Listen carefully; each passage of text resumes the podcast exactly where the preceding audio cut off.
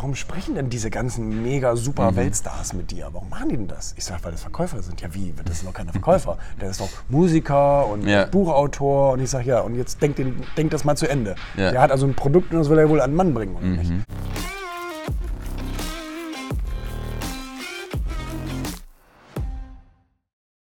Jeder erfolgreiche Mensch ist durch, ist durch Verkauf erfolgreich geworden. Ja. Das ist das, was du einleitend so schön erklärt hast, mit dem jeder ist Verkäufer.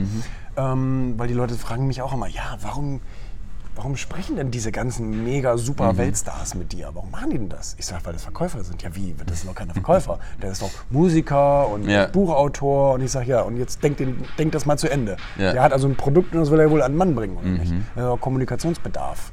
Und ähm, das ist ja der einzige Grund, wa wa warum die Menschen da so offen sind, wenn man sagt, hey, hier ist Reichweite, hier ist Zielgruppe, Ja. willst, will- willst du die mal bespielen? Ja, natürlich. So, wenn das Timing stimmt. Ne?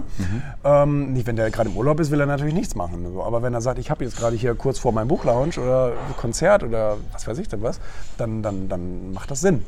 Und ähm,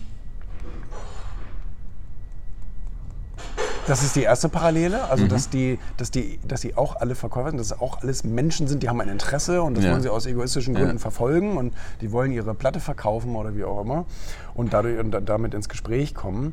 Und, aber generell, generell halte ich es tatsächlich für sinnvoll, äh, wenn man als wenn, wenn man als Verkäufer, Vertriebler äh, unterwegs ist, wirklich mehr zuzuhören. Das ist ja das, was wir jetzt eben gerade die ganze Ja. Zeit besprochen haben. Ich glaube, das ist das einzig Großartige, was man, also ihn wertzuschätzen, ihm nie zu sagen, ach, das wusstest du nicht, wa? Denken, Oh, nee, wusste ich nicht, ich bin wohl doof. Äh, Also ihm immer ein gutes Gefühl zu geben, ihm immer zu sagen, wie, wie geil er ist. Und, ähm, und B, eben wirklich zu hören, was, was, was, was, was ist da. Selbst wenn du jetzt deine Präsentation, du hast alles perfekt und du könntest jetzt loslegen Ja.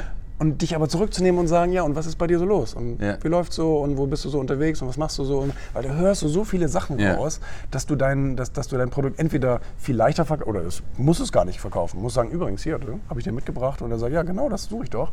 Oder du kannst ihm wirklich tatsächlich sogar sagen, du, eigentlich wollte ich dir das Produkt zeigen, aber ich glaube, hier das Produkt fünf Kategorien höher ist genau das, was du brauchst.